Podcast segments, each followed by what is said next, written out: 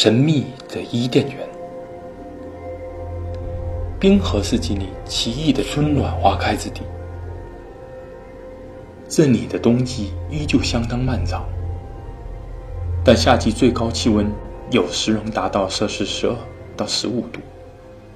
伊甸园的四面只有冰雪与死亡，它的东部是阿尔卑斯山脉冰川，西面是比利牛斯冰川，北部。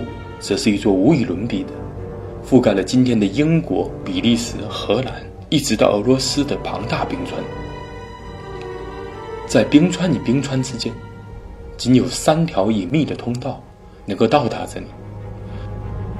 加加斯山洞位于伊甸园南方入口，克罗马龙人占据了这里，并扼守住了特殊地形形成的口袋阵。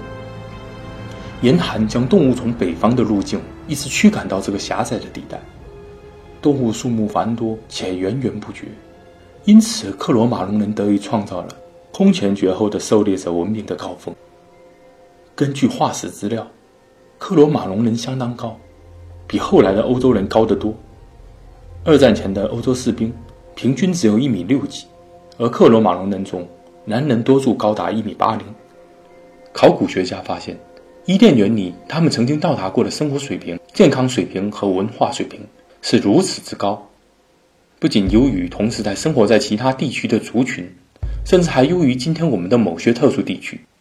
这一时期，欧洲的克罗马龙人创造出了大量的壁画和雕塑。他们生活于三万五千年前的旧石器时代晚期，和我们一样属于智人。他们的平均脑容量略高于今天的人类，长相接近现代人，和现代人的基因相似度很高。因此，很多人以为他们是欧洲人的祖先，实际上并不是。史前文明有很多无法考证的人类迁徙之谜。阿尔卑斯山上发现了最早的人类标本，公元前三千年前的冰人奥茨。对他身上的细菌研究表明，这些细菌并不是现代欧洲人身上细菌的祖先。也就是说，一直到公元前三千年，欧洲人的祖先还没有进入欧洲。这是克罗马龙人辉煌文明的开端，伊甸园的门户之地，家家是山洞，人类开始以严密的社会结构凝结成一个整体，打败了缺乏组织、各自分散的尼安德特人。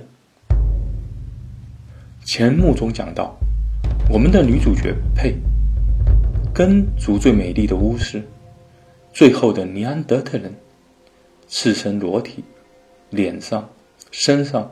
长长的画了几道颜料，挂着叮当乱响的贝壳项链。他将英诺森死侍推倒在地，捡起地上的一大把贝壳项链，去抽打英诺森的画像。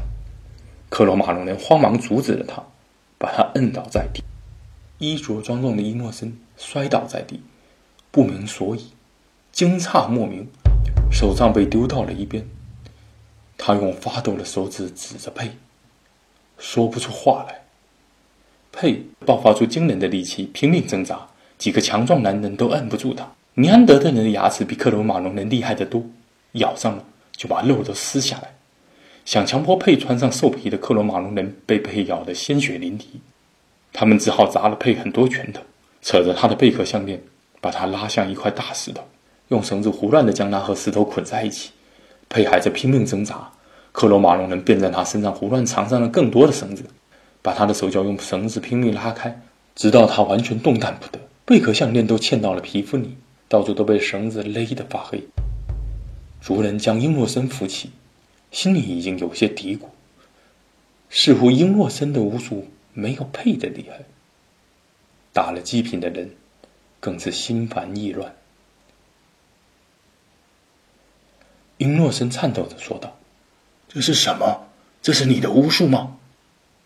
佩用尖利的笑声回答：“佩的头发被缠到了上方，和项链和绳子绞在一起。他的头被迫略微抬起，露出他那张沾满了血与颜料但依旧明丽的脸。他的皮肤白得像覆盖了一层荧光，眼睛大而乌黑。”族人把手杖捡起，交还给英诺森，并扶着他坐在一块大石头上。英诺森把兽皮收拾妥当，喘息稍止。英洛森努力想平静下来，对佩说：“你做了什么？你以为野蛮的巫术伤害得了我们现代文明的大巫师吗？哼，放弃无谓的努力吧，你连你自己也救不了。这是最后一夜，天亮便是献祭。不想说点什么吗？这是文明与野蛮的最后一次交谈了。”佩用鼻子里的“哼”来回答，牙缝里挤出几个字：“现代性吗？”我呸！英诺森神情稍定，环顾着四周石壁上的各种动物，对佩说：“尼安德特人最后的巫术，确实神奇动人。你竟能把动物的灵魂抓住，放在石壁上，没有动物的肉体，却拥有了动物的奔跑。”我想，这就是形而上学了。这些动物都被崇高的精神性的抽离，我们都体会到了你抽取出的精神，令人赞叹的献祭。我们以后会试着学习你的献祭手法。我们很高兴能拥有石壁上这些动物的灵魂。我觉得我们明天不需要杀死更多的动物进行献祭了。你真是一名优秀的巫师，虽然大家都更舍不得将你献祭了。但你是一件太美好的东西。我们的文明让我们真诚的面对神圣。我们拥有的最美好的东西，必须献给太阳与火焰。佩喊起来：“我不是你们美好的东西，我不属于你们，我不是你的东西。不要把其他种族都当做属于你们的财物。不要跟我说什么献祭，你们克罗马龙人哪里懂得献祭？你们有什么宗教文化？两千零一十六年前。”你们借助一次短暂的天气异变，才得以走出非洲，逃难到了伊甸园。当时你们全族只有十几人，衣不蔽体，食不果腹。我们将你们视为同类，让你们进入伊甸园。你们的英诺森一世在加加斯山洞学习了我们的巫术，才成为了你们的巫师。你们才有了宗教。无耻的英诺森一世却带领族人赶走我们，将原本属于全人类的加加斯山洞。变成了你们不足的资产。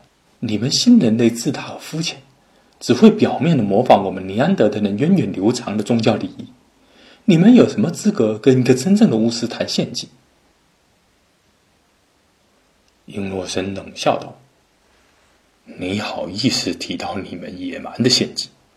你们的献祭仪式要敲开同族人的头颅，吸取里面的脑髓，多么恐怖！”多么邪恶！我们的献祭是新的，是改良过的，是文明的。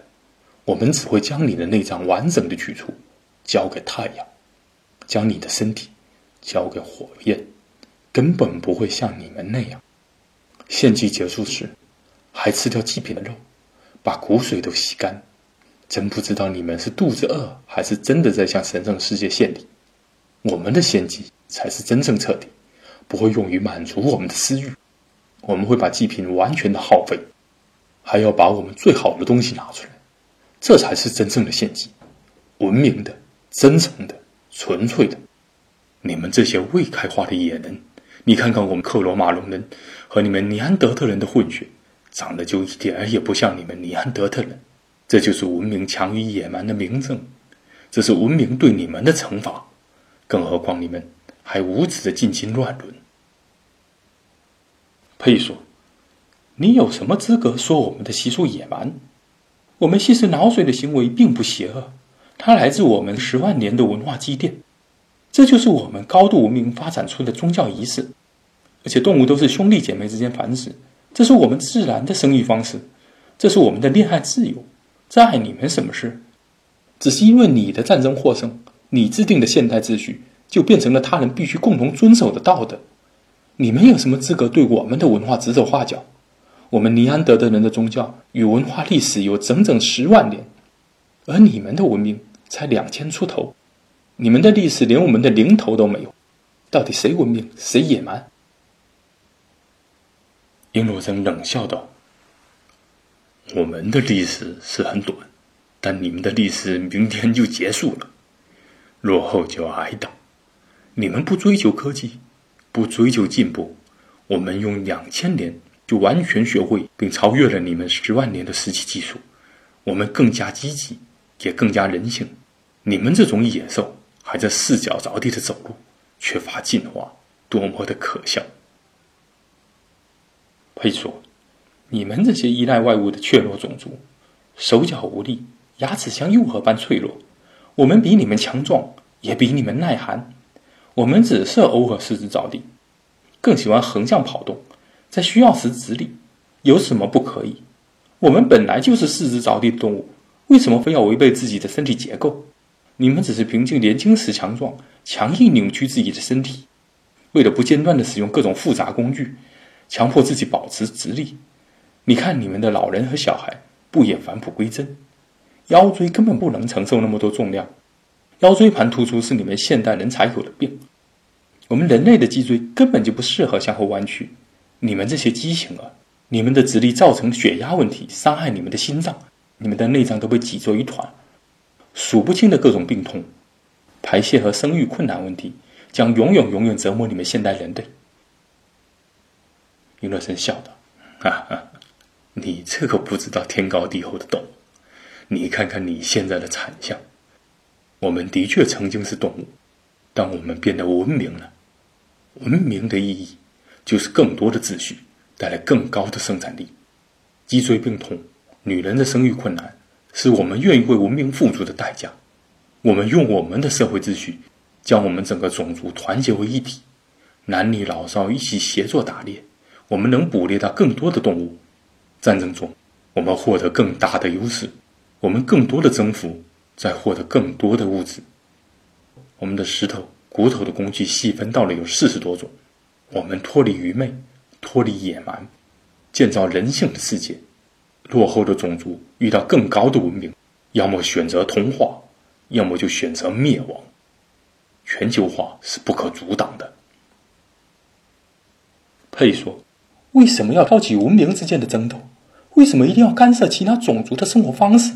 我们尼安德特人和一切和谐相处，我们崇尚自由，不愿意放弃各自的个性与独立生活。我们不想丢弃自己的独立人格，去遵循什么社会规则，去成为一架社会机器的零件。我们捕猎只是为了吃，吃饱了就不再为了私欲去杀死动物。饿了就吃，困了就睡，是一种深刻的修行。山洞是属于大家的，这么大的山洞足够大家一起躲避风寒。你们为什么要这么贪婪？属于所有生物的伊甸园，自古天地共有的自然和土地，为什么偏要私有化？食物足够了以后，为什么还要拼命打猎？